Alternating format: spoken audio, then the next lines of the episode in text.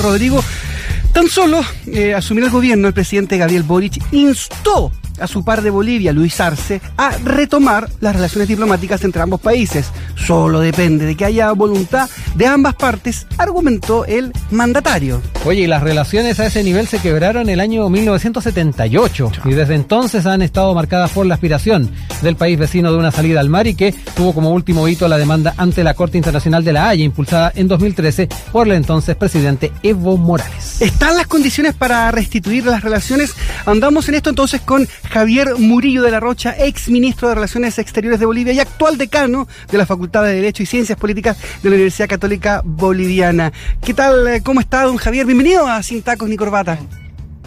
Gracias, muy gentiles por la entrevista. Qué alegría, qué alegría. Bueno, todos sabemos. Sí, qué alegría escuchar a un hermano boliviano. Tengo muchos amigos bolivianos, así que nada, eh, cuéntenos.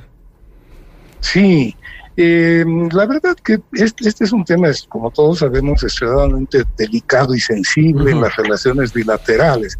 Por eso es que yo creo más que si están dadas o no las condiciones para un eventual restablecimiento de relaciones diplomáticas, lo que hay que trabajar eh, intensamente es para crear las condiciones que hagan factible y que hagan viable eh, y que eh, obviamente reciban el apoyo de las respectivas opiniones públicas, tanto de Chile como de Bolivia.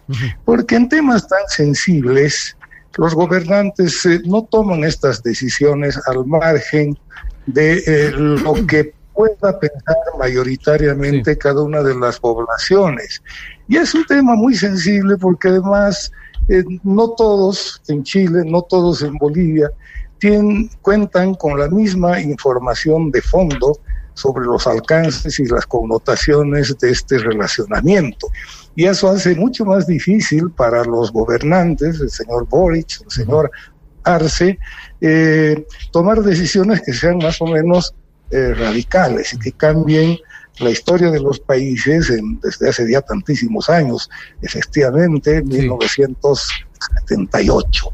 Javier, eh, me, me, interesa también saber, eh, ya que eh, aludía a, la apreciación de este tema desde no solamente desde los diferentes lados de la frontera, sino que también dentro de la interna de cada uno de los países, me da la impresión de que también hay que tratar de llegar a un punto en común. Y, rápidamente se me vino a la mente la, famosa agenda de los 13 puntos que, se, que partió el año 2006 en los gobiernos de Bachelet y Morales, que quedó truncada el año 2010 y ahí hay varios temas que mm, algunos se han zanjado, se han avanzado, pero hay otros tantos que no. Eh, ¿Se puede tener tal vez un marco de para empezar con estos puntos? Eh, ¿Cómo ve también la posibilidad de ir retomando una agenda común? No, yo creo que hay que volver al acuerdo anterior a la agenda de los 13 puntos, que quiere decir la agenda de Algarve, que firmamos con Juan Gabriel Valdés al principios del 2000, bajo el criterio de que nosotros teníamos que renovar la forma de interpretar, conducir y proyectar nuestras relaciones, ¿no? Que estaban entrampadas en criterios algunos del siglo XIX mm. y que no podíamos enfrentar los desafíos eh, conjuntamente, Bolivia-Chile, del eh, siglo XXI, con criterios que todavía prevalecían y que habían sido concebidos en el siglo XIX. Entonces hizo la agenda de Algarve, que era una agenda sin exclusiones, de alguna manera se desvirtuó por el entusiasmo el contenido y alcances de la agenda de Algarve a través de la agenda de los 13 puntos, ¿no? Entonces tendríamos que volver a la agenda de Algarve, ¿no? Trabajar conjuntamente para poder crear las condiciones del diálogo eh, abordando todos los temas. Era una agenda sin exclusiones, pero no estábamos colocando ni un listado de temas, ni de prioridades, ni nada de eso. Era una agenda abierta. Pero en esta agenda ya de, partida, cuando el presidente ya, plantea que no se va a negociar eh, soberanía, ya hay, hay, un punto donde no se puede llevar adelante tal vez esa misma agenda. Eh, no, bueno, porque la agenda sin exclusiones no incluía compromiso alguno ni descartaba nada. Eh, lo peor que puede ocurrir entre los países es de entrada eh, sacar algún tema de la agenda que es eh, sensible y es crítico. Por supuesto que lo sabemos, ¿no? Esto lo hemos venido constatando a través de más de un siglo. pero em, simplemente iniciar con un proceso de condicionamiento, eh, yo creo que frena las posibilidades de crear el ambiente para retomar un diálogo que puede tener trascendencia. Eh, hay que comenzar de a poco. Esto no es una cuestión que pueda resolverse, ¿no? Y eh, hay estos problemas difíciles, ¿no? Si no hay soberanía, pero puede haber autonomía como un inicio, o tener autonomía simplemente, que es lo que le interesa a Bolivia para hacer más competitivo su comercio mm. exterior que se mueve mayoritariamente por el puerto de Arica y otros puertos de Chile. Entonces, em, yo creo que no hay que eh, cerrarse en definiciones precipitadas.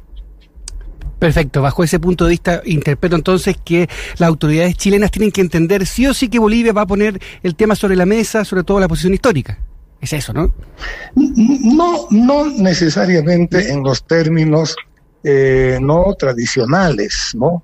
Pero eh, si hacemos una, existe un comité binacional de alto nivel, si lo reactivamos ese comité binacional para darle temas importantes, no tráfico fronterizo, lucha contra el narcotráfico, contrabando, no, no, no, hay temas muy grandes, el tema de aguas, está el tema del eh, Silala, hay temas críticos, mm. entonces no hay que eh, disolver la agenda, no hay que diluirla la agenda, sino que hay que organizarla con realismo, paciencia y eh, confiarla en su ejecución, yo diría no menos que a un viceministro de cada una de las partes.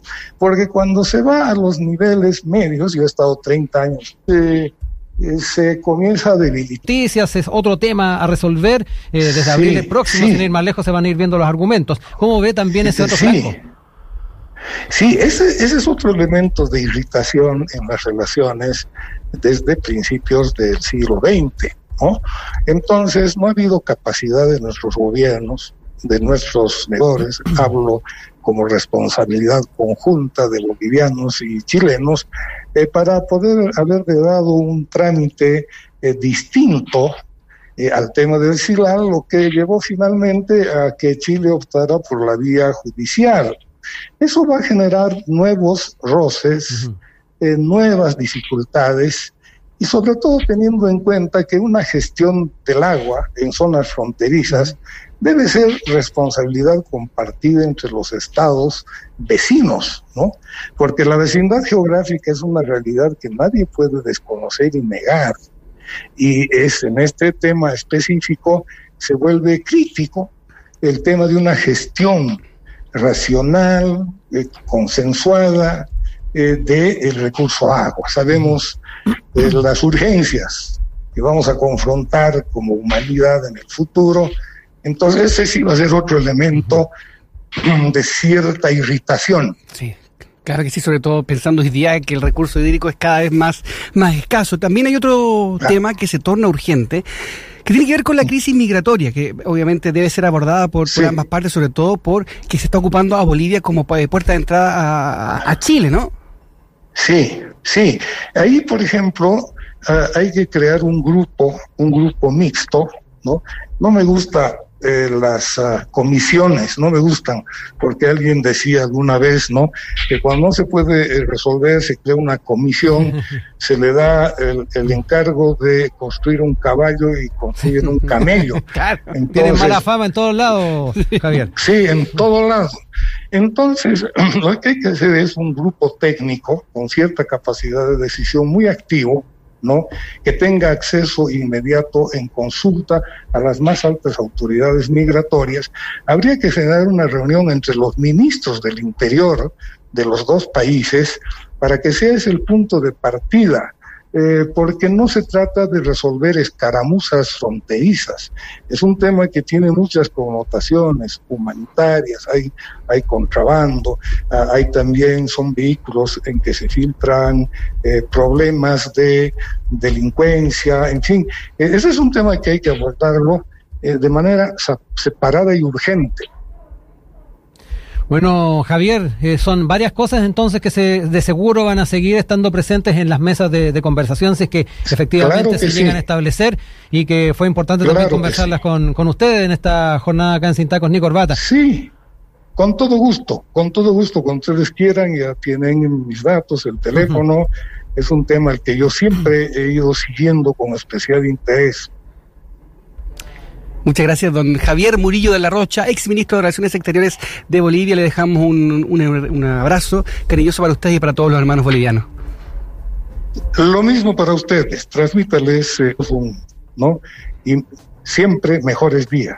Igualmente, Javier, un abrazo. Chao.